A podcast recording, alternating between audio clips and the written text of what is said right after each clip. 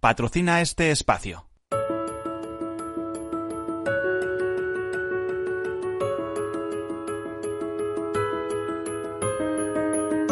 Tercer sector, un espacio para la economía social. Un programa dirigido por Miguel Benito.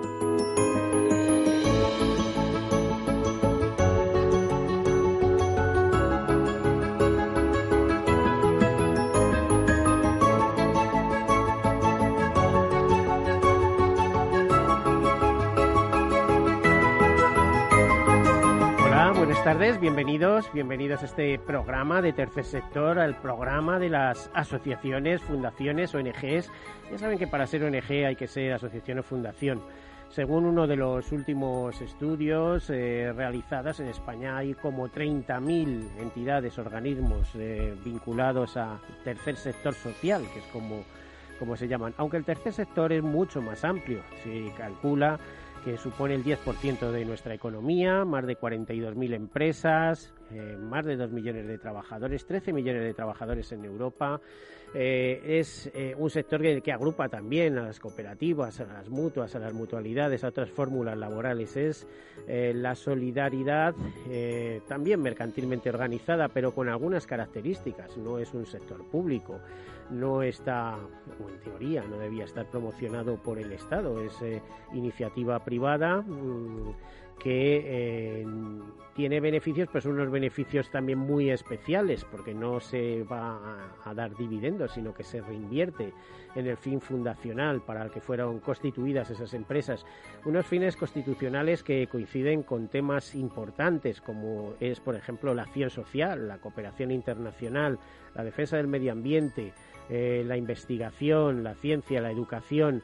Eh, en definitiva, muchos pequeños y grandes temas de interés para la sociedad. Eh, imagínense, pues, una fundación eh, que gracias a las donaciones, a su recaudación, pues consigue llevar una, un fin adelante, que puede ser la investigación de una enfermedad rara.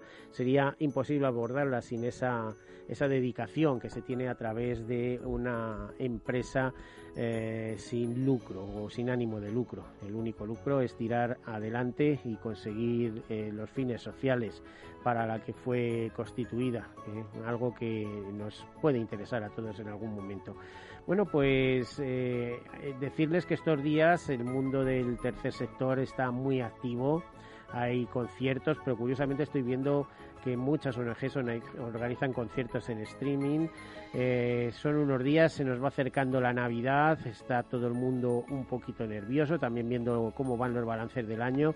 También ha impactado de manera importante el, en la actividad económica de todo el tercer sector, pues la situación planteada a través de la COVID. Y ya hay novedades. Hoy vamos a tocar algunos temas eh, un poco específicos de estas fechas. Eh, por ejemplo, comenzamos con una iniciativa que no es la primera vez que hablamos, llevamos años hablando de ella, eh, de una persona que desde una perspectiva solidaria y social montó un tema muy bonito eh, como es em, la distribución de árboles de Navidad, unos con ingresos y otros con mediante donaciones. Em, para hablar de todo este tema, eh, estamos eh, hablando de un portal, un portal, una web que se llama miarboldenavidad.com. Tenemos con nosotros a Raúl Ortiz, director de comunicación de miarboldenavidad.com. Eh, Raúl, bienvenido, buenas tardes. Buenas tardes, bienvenidos. A ver, explícanos un poquito más ampliamente qué es miarboldenavidad.com. Bueno, estamos en unas fechas que, eh, como tú comentabas antes, este año es especialmente sensible por el tema del COVID, donde las familias, pues todos queremos de alguna manera estar un poquito más, eh, bueno, con nuestros seres queridos, ¿no? Y de alguna manera en nuestros domicilios, en nuestras casas, pasamos cada vez un poquito más de tiempo en familia de una forma entrañable, ¿no? Y tradicionalmente, eh, España es un país, evidentemente, de origen católico, pero luego poco a poco ha ido apareciendo otras eh, costumbres, como puede ser el árbol de Navidad, que vino del mundo anglosajón, se fueron uniendo ambos elementos, ¿no? Tanto pues eh, nuestros nacimientos con los árboles de Navidad donde tradicionalmente siempre recogíamos los regalos. Y hace ya unos años pues decidimos implantar en España eh, la posibilidad de tener en nuestros domicilios un árbol, un abeto un abeto criado en España, en los Pirineos, y que realmente luego pudiera ser eh, un elemento que nos acompañase bien el resto del año o bien que lo pudiéramos trasplantar en algún bosque o en algún terreno urbano para que las familias lo pudieran seguir disfrutando y sobre todo que nos fuera ayudando a luchar contra este cambio climático. Mm. Bueno, lo curioso de eso es que hay un universo de servicios alrededor del árbol, es decir, vosotros lo entregáis, lo cobráis, pero también lo recogéis, lo replantáis si es ese la idea y el árbol está en buen estado. Incluso creo que lo decoráis cuando las vamos a ver, los que os encargan este tipo de cosas pues son hoteles, empresas, etcétera. Y imagino que habrá de todo tipo de árboles, hasta alguno de 20 metros, ¿no? Bueno, de 20 metros, de 20 metros no. Esos árboles yo creo que no se deberían de trasplantar en ningún momento. Estos son árboles que cuando son cuando son criados en el Pirineo ya están en maceta para que luego, eh, una vez que lleguen a sus domicilios, puedan, puedan vivir satisfactoriamente. Siempre damos una serie de consejos, es decir, no pongamos el árbol al lado de un rallador, es decir, no pongamos el árbol donde no nos gustaría estar a nosotros durante dos semanas, tres semanas. Y sí, por supuesto, estos árboles todos eh, tienen que cerrar el círculo, si no, pues eh, lo que estaríamos haciendo sería esquilmar y no, y no regenerar.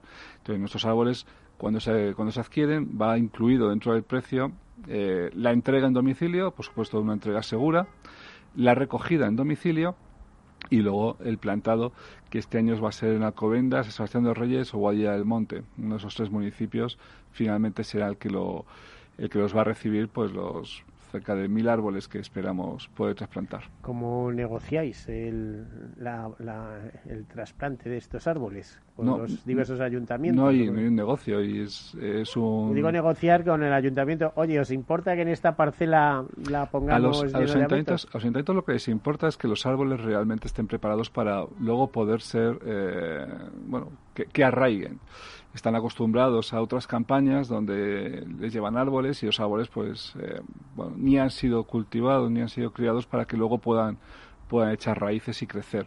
Entonces lo que no quieren es plantar 200 eh, abetos y a las dos semanas que los 200 abetos estén marrones. En nuestro caso saben que eso no va a ser así, que los árboles que se trasplantan son árboles que, que van a, vivir de la misma manera que si vinieran directamente del vivero municipal, que es lo habitual, y evidentemente hay pocos municipios que no quieran eh, enverdecer, vamos a decirlo así, su, su municipio pero deberían ser municipios de montaña, porque estoy pensando con el calor que hace por ahí en Boadilla en verano, como para plantar abetos, ¿no? Los abetos lo aguantan bien. ¿Sí? sí. Es, por fortuna es un abeto de hoja ancha, de hoja muy flojita. Muy... O sea, que le va a hacer la competencia a las encinas, por ejemplo, ¿no? Eh, bueno, Boadilla evidentemente es tierra de encinas, pero si piensas en Boadilla también los pinos, pues eh, que ya en la época de la Guerra Civil, por ejemplo, se usaban como, como puntos de, de, referencia a 40 metros de altura y son pinos piñoneros maravillosos. Sí, sí, aguantan, los abetos aguantan. Vale, eh, creo que, fíjate, el otro día hablaba con Miguel Comín, que es eh, un poco el padre impulsor de todo esto, y me contaba que no se os estaba dando mal este año. Digo, bueno, ¿y eso cómo es posible? Si hay crisis, hay retroceso económico, etcétera. Y me daba algunas explicaciones que nos repites tú, si eres tan amable, Raúl. Bueno, eh, no sé cuáles te dio Miguel. Nosotros las que hemos hablado internamente, que entiendo que sean estas, es que, como decía yo al principio, son fechas donde creo que más que nunca queremos estar con la gente que realmente importa, que es nuestra familia. Y son fechas donde estar en casa es quizás más importante que, que otros años donde a lo mejor intentábamos disfrutar un poco más de, la calle, más de los amigos, incluso, ¿por qué no?, hacer un viaje e irnos a unas islas maravillosas que tenemos o, al extranjero. Y este año no. Este año yo creo que estamos volviendo un poquito a, a lo que realmente es la Navidad, la esencia de la Navidad, y la esencia de Navidad es estar en casa, es estar con los tuyos, es por supuesto acompañar a tu gente cuando, cuando la seguridad lo permite. Y en este entorno hay elementos tradicionales, como comentaba, como el árbol de Navidad, como el Belén, como la decoración y iluminación, que yo creo que es muy raro que, que este año falten de casas. Es cierto que cuando hablas de iluminación hay mucha gente que te dice que no, que no queremos iluminar, porque parece que es como algo excesivo pero el árbol, meter la naturaleza en casa siempre es muy bonito. ¿eh? El, árbol es un elemento que te da mucha tranquilidad, mucha paz. Y lo que pasa es que nosotros aconsejamos hacerlo de la forma más segura para el árbol. Que es la única... Como estoy diciendo, ¿eh? no tanta calefacción, no me lo seques. Bueno, pues si hablamos de calefacción aquí en Capital Radio, mis compañeras creo que podrían también decir algo. Aquí espero que nos bajéis un poquito la calefacción cuando llegue mañana el árbol. A ver lo que dice. La verdad es que tenemos que decir que aquí también estamos abonados a miarboldenavidad.com. Es curioso. Y las compañeras, eh, todas, eh, y compañeros, pues cada uno trae una bolita, un regalo y tal, y luego salen unos árboles preciosos, ¿no? Los visitantes eh, quedan verdaderamente alucinados viendo el molde y además vosotros lo retiráis, luego ya no sé en qué estado, eso no, no tengo constancia. Bueno, fíjate, has citado a las compañeras. Bueno, esto no me queda más remedio que presentar A, las personas que también nos acompañan en el estudio para hablar de otro tema, de otro tipo de solidaridad, pero también muy bonito. Tenemos con nosotros a Ana Ferrer, directora de Aviación Sin Fronteras. Ana, buenas tardes, buenas bienvenida. Buenas tardes, buenas tardes. Eh, y también a Mariló Valle, que me ha puesto como deberes aquí mm, decir todo el cargo, eh, imposible, coordinadora España de Atención Médica Especializada y fundraising de la Fundación Tierra de Hombres. Bueno, pues ahí está dicho el cargo. Bienvenida, Mariló. Muchas gracias, eh, Buenas tardes. Eh, Ana, ¿Qué es Aviación sin Fronteras? Porque esto suena, puede sonar a muchas cosas, ¿no? Sí, sí, sí, suena, así de primera suena así a muchas cosas y la gente se... Ambiciosas todas. Le ¿eh? llama mucho la atención. Eh, Aviación sin Fronteras es una asociación Aviación Sin Fronteras es una asociación eh, que nació en España hace 21 años eh, y, bueno, es una asociación de voluntarios, ¿no? Prácticamente 100%. De hecho, eh, digamos, yo soy un poco la única que se dedica a ello eh, a tiempo completo de forma profesional. Y de voluntarios, pero específicos de ¿tienen alguna característica esos voluntarios? Sí, bueno, venimos, bueno, voluntarios de todo tipo, pero trabajamos especialmente con el mundo de la aviación.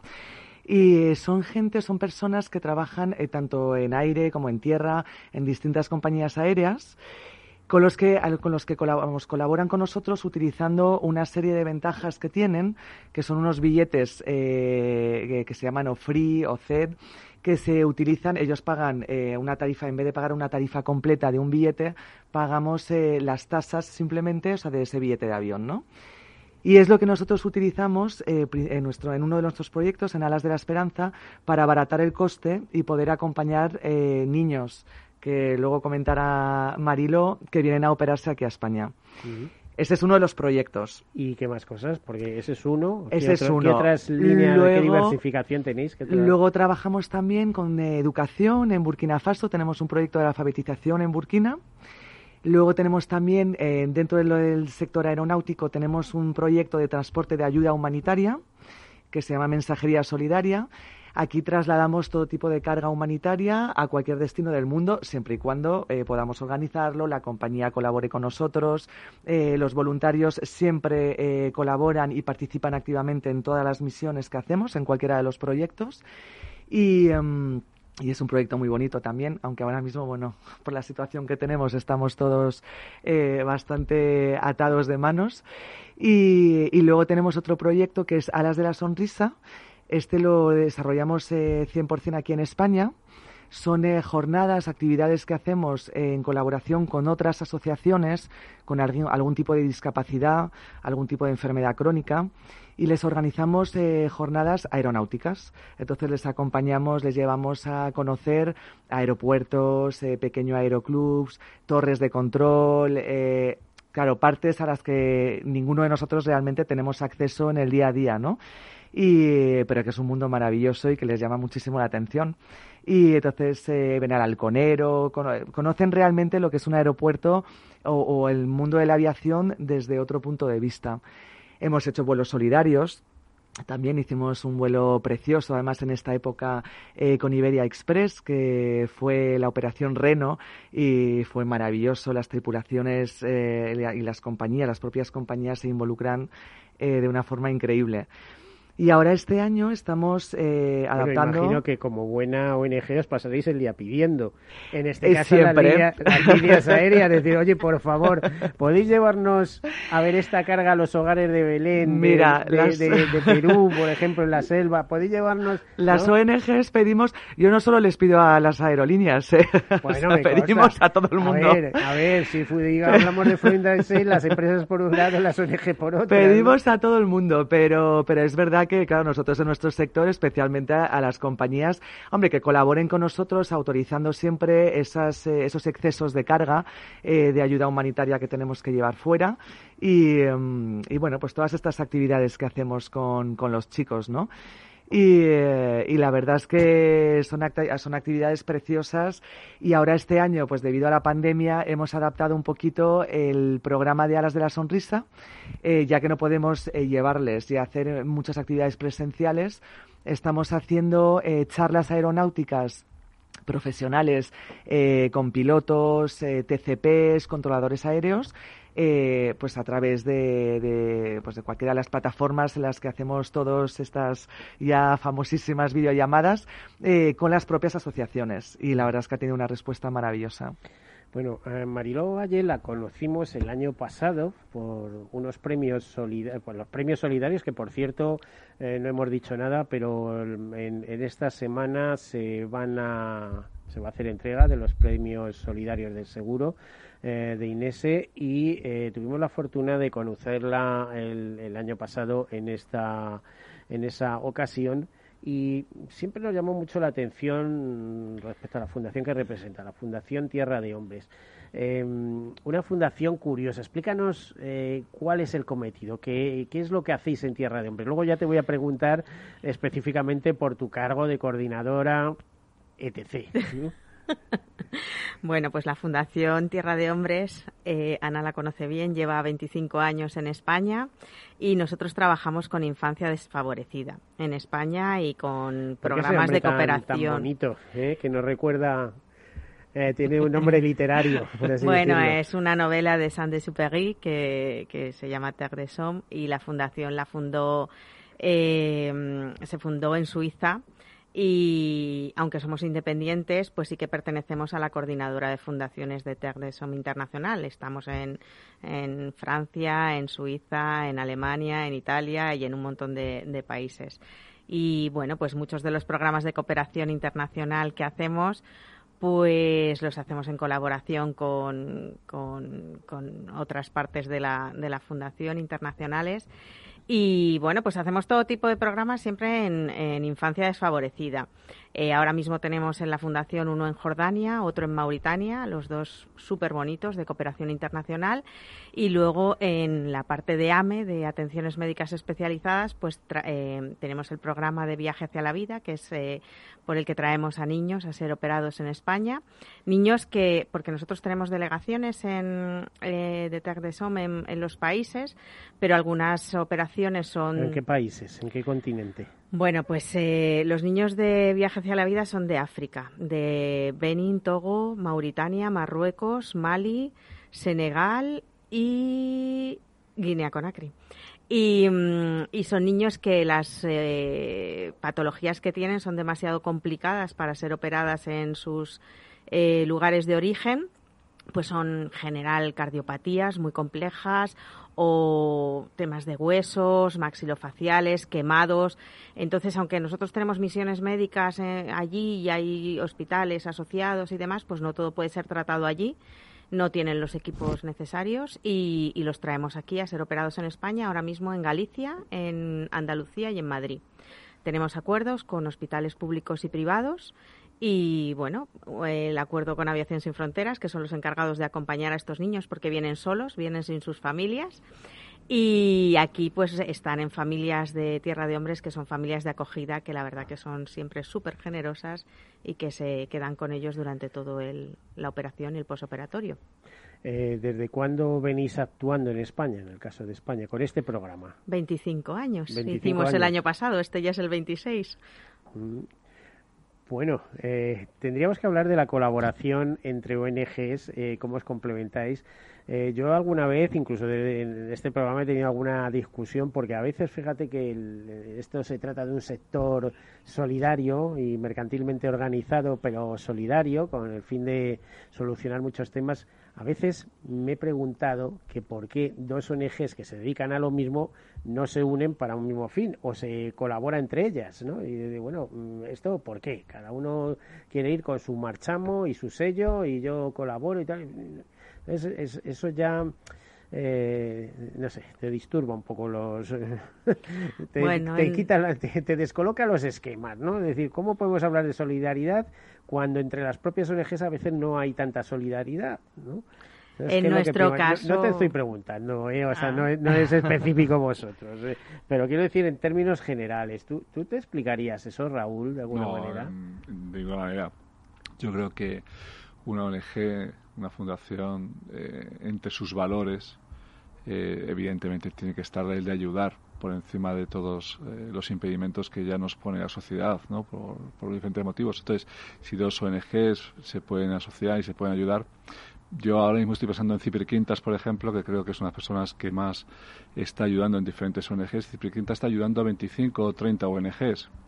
Eh, igual que le ayuda a las 30 ONGs a la vez, posiblemente hay ONGs que entre ellas eh, se ayuden. Aquí tenemos un caso claro con dos. Estoy convencido que sí. Otra cosa es que a lo mejor eh, no lo veamos, pero estoy convencido que muchas ONGs, muchas asociaciones y fundaciones están colaborando entre ellas sin quizás mostrarlo públicamente.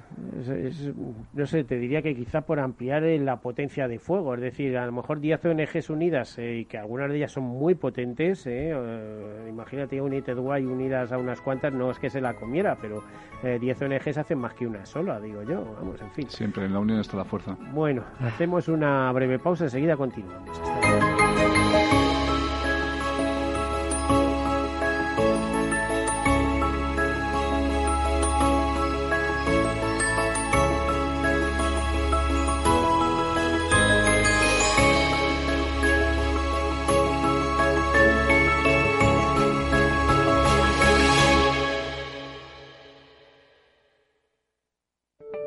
José Luis, director de Seguros García Ochoa, y quiero darte mi teléfono personal para asesorarte, hacerte un estudio de todos tus seguros y ayudarte a ahorrar. Toma nota, 679 48 20 40. Repito, 679 48 20 40. Mi compromiso, estar más cerca de ti. José Luis García Ochoa, Premio Empresario del Año Fedeto 2019. Seguros García Ochoa, comprometidos con las personas. Usamos algoritmos y programas de inteligencia artificial muy complejos para poder ofrecerte un modelo de inversión así de sencillo. En Finanbest solo ganamos si tú ganas primero, tal cual. Conoce todas las ventajas del Result Investment. Tienes mucho que ganar. Finanbest, tú ganas. Escuchas Capital Radio, Madrid 105.7, la radio de los líderes. Disfruta de la mejor cocina gallega en Montes de Galicia. Todo un clásico moderno en el barrio de Salamanca. Disfruta de la variada dieta atlántica, de las mejores carnes y pescados tratados con respeto y transparencia y regados con una de las mejores bodegas de la zona. En grupo, en familia o en pareja, Montes de Galicia te ofrece el espacio perfecto en cada ocasión. Esto te estás perdiendo si no escuchas a Luis Vicente Muñoz en Capital, La Bolsa y la Vida en una crisis que se ha llegado a decir que es una guerra, lo que tienes que tener es animado a tu ejército y el ejército son las empresas. José Luis Bonet, presidente de la Cámara de Comercio de España.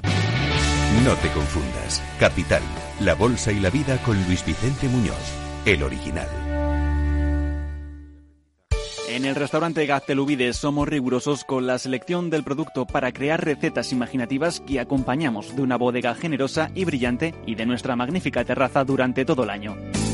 Restaurante Gaztelubide, carretera de La Coruña, kilómetro 12200, La Florida. Teléfono 91 372 8544. Una recomendación del programa gastronómico Mesa y Descanso.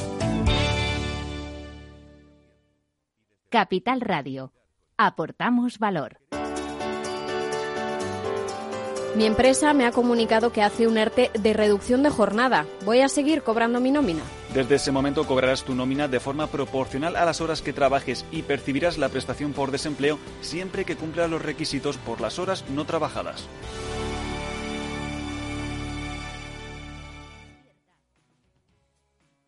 Capital Radio, la genuina radio económica.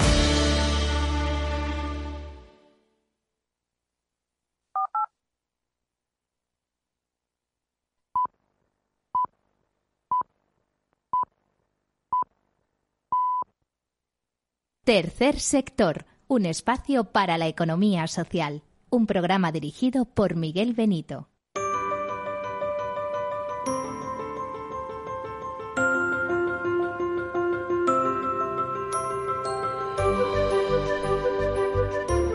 Bueno, pues hoy continuamos con los, con los temas que nos ocupan. Estábamos hablando con Raúl Ortiz de miarboldenavidad.com, con Mariló Valle, coordinadora de España de Atención Médica Especializada y fundrasing de la Fundación Tierra de Hombres, y con Ana Ferrer, directora de Aviación Sin Fronteras.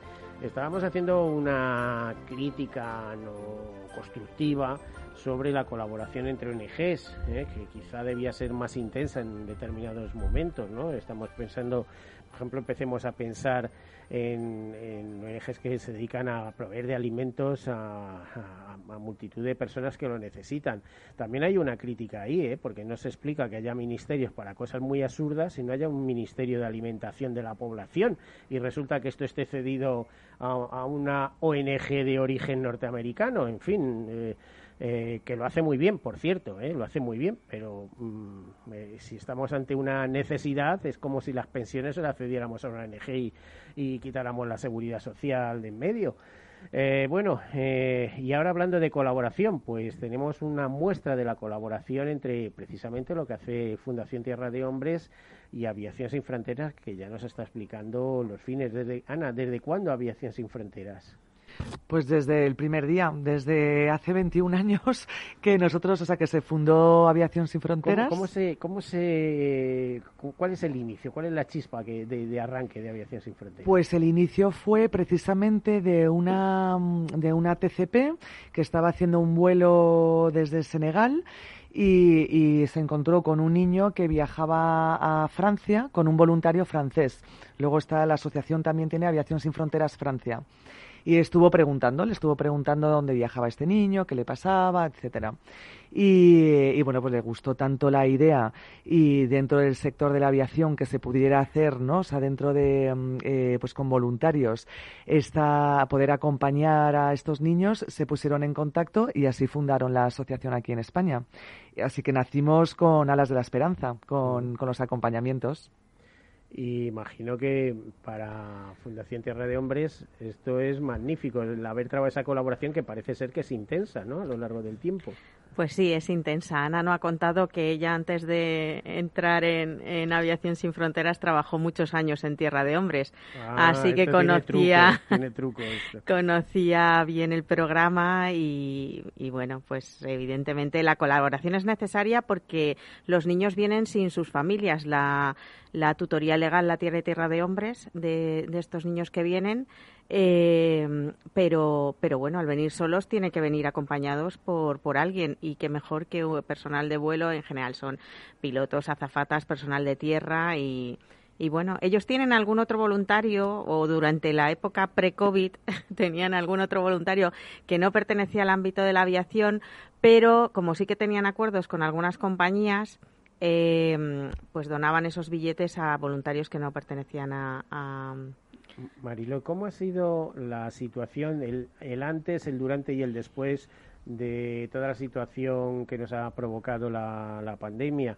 Es decir, ¿cómo funcionabais antes? ¿Qué ha pasado durante la pandemia? Y ahora que parece que se suaviza en determinados países y en determinados momentos, ¿eh? porque mientras aquí vamos hacia abajo, Alemania va hacia arriba y, y, en cualquier momento volvemos a tener que tomar medidas serias, aunque ahí, bueno, ahí está la esperanza de la vacuna. ¿Qué, ha pasado? ¿Qué, hemos tenido?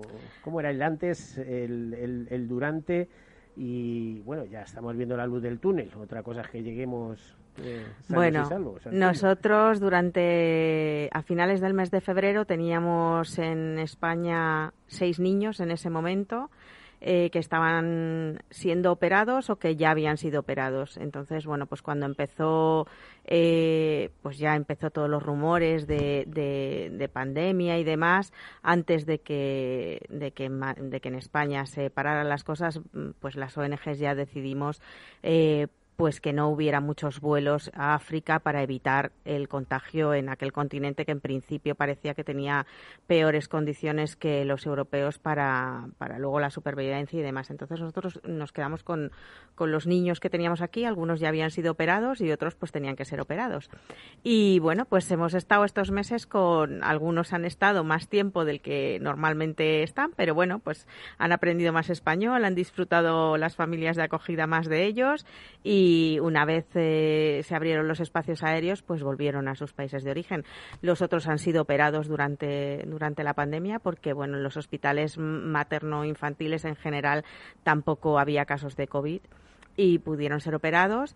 Y, y, ahora ya hemos retomado la actividad y hemos vuelto a traer niños a España. Ahora mismo hemos empezado poquito a poco. El problema es que es mucho más complicado, el papeleo es mucho mayor, hay que hacer pruebas, hay que hacer eh, nuevos convenios con nuevas embajadas, porque las, em, en los países donde España no tiene embajada lo tramitaba la embajada de Francia los, visados y ahora no los tramita. Entonces, bueno, pues tenemos, por ejemplo, ahora mismo la embajada de, Acra que, nos está tramitando visados y estamos súper contentos porque la verdad que, que nos, nos, están ayudando un montón. Y bueno, pues poquito a poco, ya yo creo que para el 2021 volveremos a nuestras cifras habituales, esperemos. ¿Cuántos son esas cifras, más o menos? ¿Cómo se gestiona eso? Bueno, pues depende del año, porque depende de las patologías, depende de la gravedad de, a veces son varias patologías las que hay que operar, pues en torno a 40 niños al año, que son ¿Cómo, 40 ¿cómo se financia una ONG como la vuestra y también en el caso de Aviación Sin Fronteras? A ver, ¿eh? Aviación Sin Fronteras, a ver cómo. Es una lucha diaria, es una lucha diaria. Pues nosotros nos financiamos, bueno, es financiación eh, privada 100%, eh, son las cuotas de los socios, eh, donaciones de empresas y colaboraciones de este tipo. Y luego, bueno, claro, este año ha sido también muy complicado porque nosotros trabajamos también mucho pues eventos que hacemos para recaudar fondos eh, eventos. Eh, y por esa vía nada, claro. Y por esa vía este año nada, de nada, de nada. Ahora tenemos una rifa online solidaria.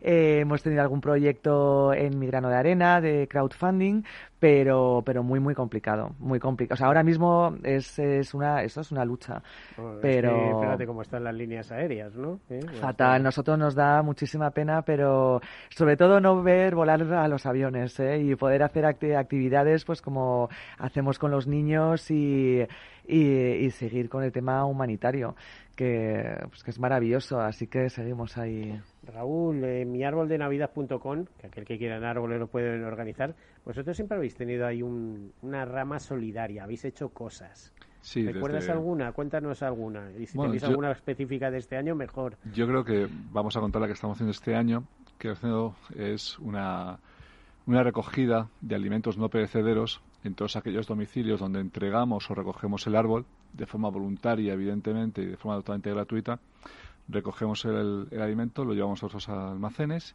y una vez a la semana mandamos un camión a Mensajeros de la Paz, al Padre Ángel, con los alimentos que vamos, que vamos recogiendo. Eh, ¿Por qué? Pues porque pensamos que nuevamente estas fechas, igual que nos gusta que, bueno, pues tener ese rincón un poco especial, nos gusta acordarnos de todas aquellas personas de nuestro entorno que realmente lo están pasando muy mal y aunque evidentemente eh, no podemos enviarles un árbol, les enviamos con los alimentos unas ponsetias, un, un, pequeño detalle floral, pues porque yo creo que todo el mundo tiene, tiene derecho a pasar unas fiestas lo mejor posible y España es un país que evidentemente socialmente, ya que tenemos un ejemplo clarísimo, dos ejemplos clarísimos, nos volcamos por los, por los que tenemos cerca y por los que realmente necesitan. Nosotros desde nuestro pequeño grano de arroz intentamos también ayudar, que bueno, pues que al final sean eh, 10.000 kilos, pues serán 10.000 kilos. Pero bueno, intentaremos ayudar en la medida en la que nos, nuestros compradores pues quieran también esa parte solidaria apoyarla. La verdad es que siempre he oído, por ejemplo, los compañeros de FESVAL que vienen aquí, hasta, hemos tenido al director, al presidente eh, o Ángel, que es el director de comunicación, le tenemos todos los años en varias ocasiones, siempre dice que España es uno de los países más solidarios del mundo. ¿eh? Es decir, a lo mejor no tanto en dinero, pero que todo el mundo coma, aquí tiene que comer todo el mundo. ¿eh? Sí. Bueno, yo creo que en España, y si me equivoco me corregís, por favor, creo que por fortuna no hay gente que fallezca de hambre, como sí pasa en, otros muchos países que, todos conocemos. Eh, creo que, que, los españoles seamos tan solidarios es bueno y creo que es malo también a la vez porque creo que de alguna manera también al gobierno le, relaja una posición que, como tú bien decías antes, también tendría que estar en, en su mano. Es nuestra forma de ser, somos solidarios y ojalá nunca cambiemos y ojalá cada día hagamos un poquito más porque realmente podemos y porque realmente debemos. A ver, eh, Marilo, yo me he enterado eh, por mis medios del follón que tenéis con las mascarillas que enviáis a África, etcétera, etcétera. ¿Está implicada también Aviación Sin Fronteras en todo eso, en ese trasiego de maletas secretas con mascarillas para los niños, para las escuelas, para no sé qué? ¿Cómo, cómo está funcionando eso? A ver, cuéntanoslo. Eh, que sea transparente y no se trata de miles, se trata de ayudar simplemente. No, no. Eh, durante la pandemia, eh, como no teníamos muchos niños en España y no teníamos tanto trabajo y no nos gusta estar parados, pues organizamos cuatro, cuatro envíos de mascarillas y gel hidroalcohólico. primero recogíais en algún sitio, claro, sí, bueno, pues, eran donaciones. Sí, en general nosotros cuando hacemos una campaña pues llamamos a todos nuestros socios, a todos nuestros voluntarios y a empresas que suelen colaborar con nosotros y demás, entonces bueno, pues aprovechando cuatro de las vueltas de los de los niños a Benín y a Togo hicimos cuatro envíos a estos dos países de mascarillas, gel hidroalcohólico y demás que se nos fueron un poco de las manos y lo que en principio va a ser una maletita, pues acabó, bueno, pues me enviamos mucho. Y la verdad que hemos recibido los vídeos allí a la llegada a terreno, era para el personal de de allí, de la Fundación, para los hospitales y para, y para las familias de, que hay allí, que han participado con nosotros. Y bueno, pues la verdad que fueron proyectos muy bonitos pues porque la gente se implicó mucho y pues nos traían mascarillas, cosían mascarillas, no sé cuántas costureras. En Moral Zarzal hicieron una campaña de recogida precisamente que funcionó muy bien, o sea que en Galicia, en Andalucía se mandaron también. O sea que cuando pedís ayuda la gente se moviliza, ¿no, Ana? Sí, la verdad que sí. La verdad que a mí me sigue emocionando, ¿eh? La verdad es que es muy, es muy bonito. Siempre pensamos, está siempre también el lado un poco oscuro, ¿no? O sea que siempre te topas con alguna con eh, alguna historia que no salga, pero, pero en general pides algo y es increíble cómo la gente se mueve. Eh, ¿Colaboráis con todos los continentes o estáis más focalizados hacia África y tendríamos que decir América Latina, quizá? ¿no? Nosotros realmente no tenemos ningún destino cerrado. ¿eh? La, verdad es que las asociaciones, organizaciones que necesitan pues de este transporte de, ayuda humanitaria nos hacen una solicitud, tenemos unos protocolos de actuación y ya nos presentan la, el tipo de carga que tienen que enviar y, al final depende mucho de, de, lo que consigamos con las compañías aéreas, de lo fácil que nos sea entrar en ese país y, los voluntarios han hecho cosas increíbles y se han ido a, lugares... Claro, que estoy pensando eh, en el Dios proveerá, pero claro, el Dios proveerá a veces es Ana Ferrer, es, Marilo Valle o es Raúl Ortiz que aparece con mil kilos de alimentos, ¿no? Eh, en fin, eh, detrás de todas estas cosas hay personas y sensibilidades. Bueno, pero si no estuviera Dios, tampoco te creas tú que tendríamos nosotras la capacidad de poderlo hacer, probablemente. vamos a dejar a Dios ahí en su sitio. Eh, Raúl, ¿alguna cosa más? Estabais hablando que la campaña se está dando bien. Me consta que traéis todos los años uno o varios camiones del Pirineo, del Valle de Arán o de, sí, Pirineo es, de es de Valle de Arán, es una zona maravillosa, hay pueblos nuevos siglo XI, Vallerga, por ejemplo. Eh, los pinos se plantan, eh, son, eh, eh, o sea, sabitos son, son plantados específicamente para ser cosechados, para ser enviados, para ser replantados. Exacto, vienen con su vienen con su tiesto, bueno, hay dos modelos, porque también hay algunos que, que vienen sin raíces, pues son árboles que que bueno que se produce así. Esos van todos, evidentemente, a compostaje. En nuestro caso son es una mínima cantidad. La mayor parte de ellas son con, maceta, para luego poderse evidentemente replantar. Porque mira que es bonito el Valle de Arán. ¿eh? Es maravilloso. De hecho, tiene uno de los pueblos más bonitos de España. Pues es verdad, eh, hay que repetir las experiencias. Bueno, en general los Pirineos, ¿eh? bueno, y también los Alpes que son, Yo creo que aquí, con permiso, creo que toda España es preciosa. Creo que tenemos pueblos maravillosos como Tejeda en Canarias, que tiene las cuatro estaciones a 5 kilómetros o 10 kilómetros. Tenemos pueblos en La Mancha, como comentábamos. Madrid es espectacular, los pueblos de la Sierra. Mm. No hay un solo pueblo que no sea bonito en España. Mm. A ver, Mariló, eh, para el después, eh, cuando termine todo esto, se impulsará mucho más toda la actividad que estáis manteniendo respecto a la recepción de, eh, de niños para ser tratados quirúrgicamente. Pues sí, eh, yo espero que esto acabe lo antes posible.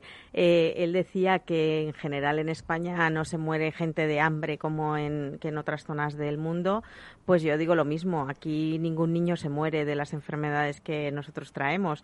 Una cardiopatía cualquiera le trata en, cualquier rincón de este país eh, va a ser tratada y no se va a morir. y los niños que nosotros traemos si no los traemos se mueren. Entonces, esta es la, la realidad ¿no? de otros continentes. ¿Puedes contarnos un poco la última experiencia que habéis tenido, por ejemplo? ¿O, o, es mucho pedir? La última experiencia, ¿qué quieres decir? ¿El último niño que ha venido? Por ejemplo, o niña, que no sé. una niña, una niña que vino a Córdoba la semana pasada y que, bueno, pues la verdad que como tenemos este retraso en las listas de espera, pues eh, las enfermedades se van agravando. Entonces, claro, pues la verdad que esta ha sido, vamos a decir, complicado el traslado. Nos avisaron desde París que, bueno, pues había tenido unas bajadas de, de oxígeno y que sus bueno, pues eh, que llegaba en no tan buenas condiciones ¿Le acompañaba una, un profesional de Aviación Sin Fronteras? sí, en este caso una enfermera, porque venía con oxígeno, entonces era una enfermera titulada una jovencita, imagino, muy jovencita. ¿Cuántos añitos? Bueno, la niña era es del 2015, o sea que tenía cuatro años y medio, cinco años. Y, y la enfermera, pues no sé cuántos tenía, veintitantos, pero es de, eso sí que era un auténtico viaje hacia la vida, ¿no? Porque sí, la verdad que ella había hecho más acompañante, acompañamientos con, con o sea, cuando traen oxígeno que tienen que volar con oxígeno, tiene que venir una, una de las enfermeras de Aviación Sin Fronteras. Y, y entonces, bueno, pues la verdad que fue, es que son vuelos muy largos, con escalas largas. Esta niña venía de Mauritania, entonces, eh, pues es, a veces es complicado y tampoco entienden muy bien, o sea, aunque en las delegaciones les preparan muy bien y les explican a lo que vienen, y parece mentira, pero un niño de cinco años o una niña de cinco años... Lo importante es que lo entiendan los niños y, y los familiares, ¿no? Bueno, los familiares, los familiares tienen que ceder al niño y dicen, ojo... pero los familiares eh, confían plenamente en Tierra de Hombres porque llevamos muchos años establecidos ya en estos países, entonces... Pero los niños en las delegaciones les preparan y saben bien a lo que vienen, entonces... Bueno, pues esta niña la verdad que mm, es que salió de Mauritania un día por la noche, llegó al día siguiente a París, pasó todo el día en París en, en el centro médico del hospital Charles de Gaulle y luego ya de París voló a Madrid. En Madrid durmió con una de nuestras familias de acogida temporal. Y bueno, pues la verdad que teníamos aquí todo un dispositivo preparado con el, con el Hospital San Rafael por si había algún problema porque pues venía un poco regular, vamos a decir. Y bueno, pues al día siguiente ya partió para Andalucía, todo ha ido bien y ahora está ingresada ya en el hospital de, de, Córdoba. Bueno, iba a decir, lo suyo es que fuera del AVE, no sé eh, si bajó en ambulancia. No, no, fue, eh, finalmente voló en, en, el vuelo que tenía que volar en. Vuelo a Sevilla y de Sevilla trasladó a, Córdoba, algo así. Mm. Pobrecitos. Ya, la verdad que. pero bueno, es un ellos saben y, y, ¿El acompañante fue siempre lo mismo o, hubo intercambios, o sea, desde Mauritania hasta Córdoba con todo ese circuito de vuelos, etcétera, siempre la misma acompañante? Pues es que es una de las cosas que ha cambiado un poco con el tema COVID, que antes cambiábamos mucho los acompañantes y cambiábamos mucho tal, y ahora intentamos que sea la mayor parte del trayecto el mismo acompañamiento. Cuando son enfermeras en concreto es más complicado porque hay poquitas, eh, o sea, la mayor parte de los voluntarios no, no son enfermeras tituladas. Eh, imagino, Ana, que tenéis corresponsalía con otras aviaciones sin fronteras, entre comillas, de diversos países y de diversas, eh, quizá impulsadas por las propias aerolíneas. Sí, de hecho, con Aviación Sin Fronteras Francia eh, trabajamos muy, muy, muy estrechamente. en este caso, por lo que comenta Mariló, si necesitamos alguna enfermera, nosotros, claro, no siempre a lo mejor dentro del mundo de la aviación tienes una persona que esté eh, capacitado para hacer un vuelo medicalizado, ¿no? Con un niño y, em, y hacemos una, vamos, colaboramos con ellos y normalmente ellos cubren los trayectos hasta París y ya de París ya nos, nos dejan a los niños. Oye, si alguna profesional de, de la medicina, la, bueno, enfermera, médico, etcétera, quisiera colaborar con vosotros y decir, bueno, yo me puedo ofrecer en determinados momentos como asistente, acompañar a, a estos niños con problemas eh, que van a ser tratados en España, etcétera, ¿qué, eh, ¿qué, ¿qué, tiene que hacer? ¿Se tiene que poner en contacto con vosotros para ver. Eh... Sí, se tendría que poner en contacto con nosotros, con Aviación Sin Fronteras, y, eh, y además sería estupendo contar con, con alguna enfermera o algún médico que estuviera dispuesto a hacer este tipo de viajes.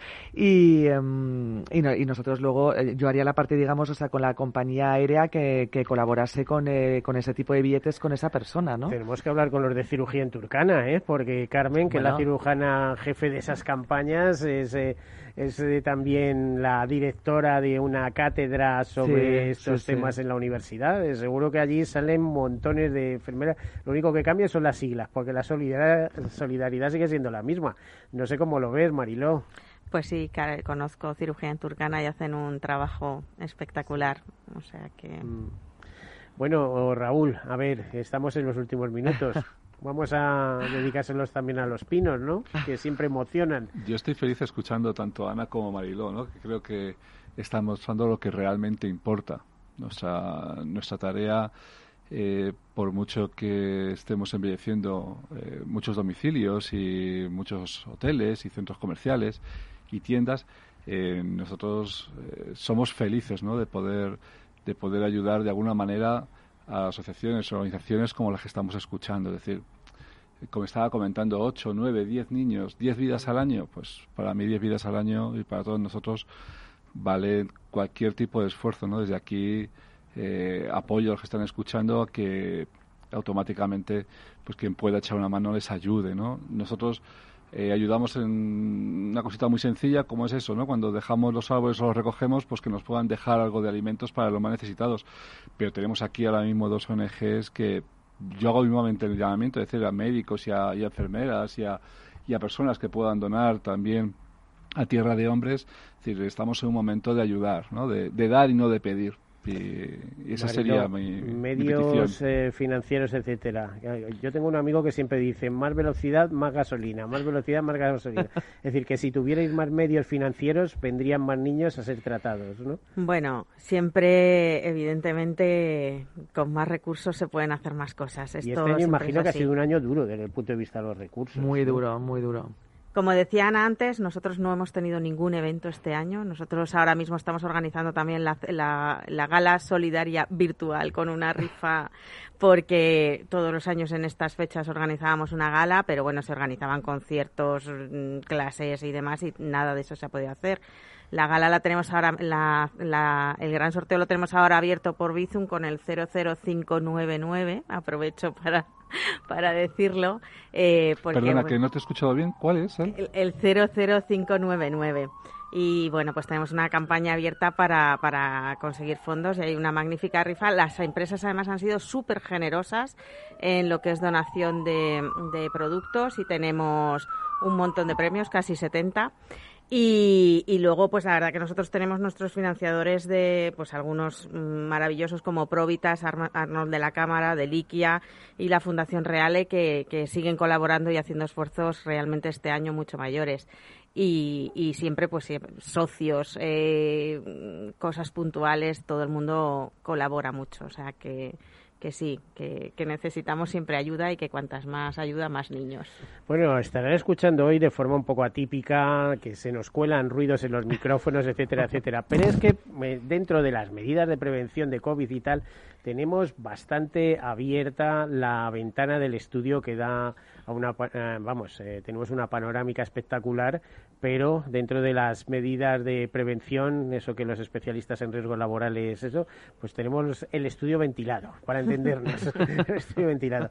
Por cierto, Marilo, podríamos pensar que los niños que vienen son pobres, pobres, pobres, y no es así, son, en realidad son más bien clase media en sus propios países, ¿o no? ¿Eh? No. Bueno, son, son niños sin recursos suficientes como para poder hacer las cosas de otra manera.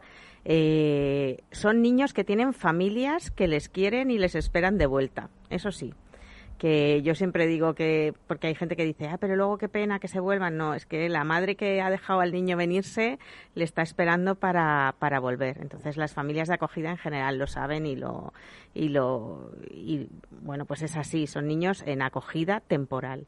Entonces son niños que los la clase media en África no es la clase media de Europa, como un pobre en Pero África no sé es lo si la gente que nos oye lo sabe. Pero vamos, son niños sin recursos, sí. Mm. Bueno, pues eh, estamos terminando. No sé si queréis lanzar algún mensaje, Ana. Es tu momento. ¿eh? Pues nada, yo animo a todo el mundo a, colaborar con, con todos, con cualquier organización que colaboren con nosotros, que nos ayuden a poder hacer cada día más cosas, eh, que entren en nuestras páginas, que nos conozcan y, eh, y, bueno, a colaborar económicamente, que lo necesitamos, pero de que se hagan voluntarios también, que hacemos muchísimas cosas. Bueno, que sean voluntarios y que donen. ¿eh? Y que donen, claro, que claro. donen, ¿eh? Bueno, que donen además con conocimiento y además se les da su certificado porque hay... eh, yo no me lo sé muy bien, pero me parece que el 80% eh, es desgravable, el 80% sobre los 100 primeros euros, A los 150, 150, hasta y los luego el 150. 35% a partir de esa cifra. A partir ¿no? de los 150, 35. sí. Bueno, pues, eh, Así que nada, que se anime todo el mundo. los 150, ¿eh? Si hubiera 40 millones de españoles donando 150 euros, Hombre. vamos, menudo sector, ¿no? Pues sí, la verdad que las donaciones, yo, yo creo que hay gente que no lo sabe, pero efectivamente supone una desgrabación fiscal importante, no solo a los particulares, sino a las empresas también. Nosotros tenemos una campaña de empresas con corazón para empresas pequeñitas y precisamente una de las cosas que decimos es que es una desgrabación del 35%. Entonces, viene Raúl, bien. Y, y los árboles se nos acaban, ¿eh? Que ya se nos echa la Navidad encima. Bueno, ¿eh? por fortuna aún quedan unos días todavía hasta que llegue la Navidad, pero sí es cierto que nosotros cuando ya es Nochebuena, ya en ese momento dejamos de, dejamos de entregar, entendemos que ya el árbol ha tenido que cumplir su cumplido su cometido, función, eh, si en Nochebuena no tenemos el árbol, pues va a ser unas Navidades mucho más tristes todavía que las del año pasado. Bueno, pues hasta aquí hemos llegado. Muchísimas gracias, Raúl Ortiz, director de comunicación de la web miarboldenavidad.com, donde pueden solicitar su árbol, tener la casa bonita. Mariló Valle, coordinadora España, atención medicalizada o médica especializada y fundadora de Fundación Tierra de Hombres. Y Ana Ferrer, directora de Aviación Sin Fronteras. Muchísimas gracias a todos por estar aquí con nosotros y hasta la próxima. diría. Gracias. Bueno, y a todos Gracias. ustedes, despedirnos hasta la semana que viene con algún otro tema también navideños. Un día también muy especial, lo de la lotería, que nos va a tocar a todos. Sobre todo la de salud y economía, la otra más complicado. Venga, hasta el próximo martes. Saludos.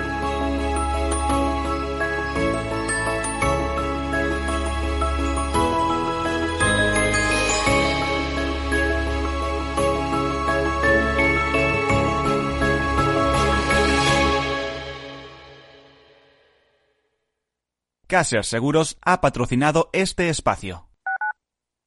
Capital Radio Madrid 105.7. Gráficas Naciones. Más de 50 años de experiencia en el sector de las artes gráficas. Apostamos por la última tecnología tanto en impresión offset como en digital y gran formato. Realizamos todo tipo de impresión. Tarjetas de visita, folletos, libros, vinilos, decoración y montaje de stands. Más información en el 91 629 2145 o en gráficasnaciones.es. Inversión inmobiliaria acompaña al mercado inmobiliario en este nuevo ciclo. Todos los jueves de 10.30 a 13 horas, el inversor encontrará las claves para realizar su mejor inversión. La mañana de los jueves en Capital Radio tomamos el pulso al sector inmobiliario. Noticias, análisis de mercado y debates donde los protagonistas del sector podrán contar en primera persona los retos a los que se enfrenta el ladrillo. Inversión inmobiliaria pone la voz al sector inmobiliario. Aquí, en Capital Radio. Mus. Mus. Mus. Sinesio. Te toca, Sinesio. ¿Qué pasa? Oye, Sinesio, ¿no? ¿Qué, ¿Qué te pasa a ti? Que te veo muy onnubilado, que no te veía yo así de ausente desde que te prometiste con la maruja. Si es que tengo un aparato que me resuelve todas las dudas. Estoy a la última en los mercados. Anda, mira. Ya está Sinesio con sus inventos. Sinesio el ingeniero. Atiende, Paco. Mira lo que he descubierto. Alexa, ponme Capital Radio, maja. Te damos la bienvenida a Capital Radio. Puedes escuchar la señal en directo o nuestros mejores audios en formato podcast. Directo o podcast. ¿Qué quieres escuchar? Ponme los podcasts, Alexa. Has elegido podcast. Vas a escuchar las noticias de Capital Radio. Con esto, Paco, vamos a echar el órdago a los mercados. Natural. Capital Radio. Siente la economía.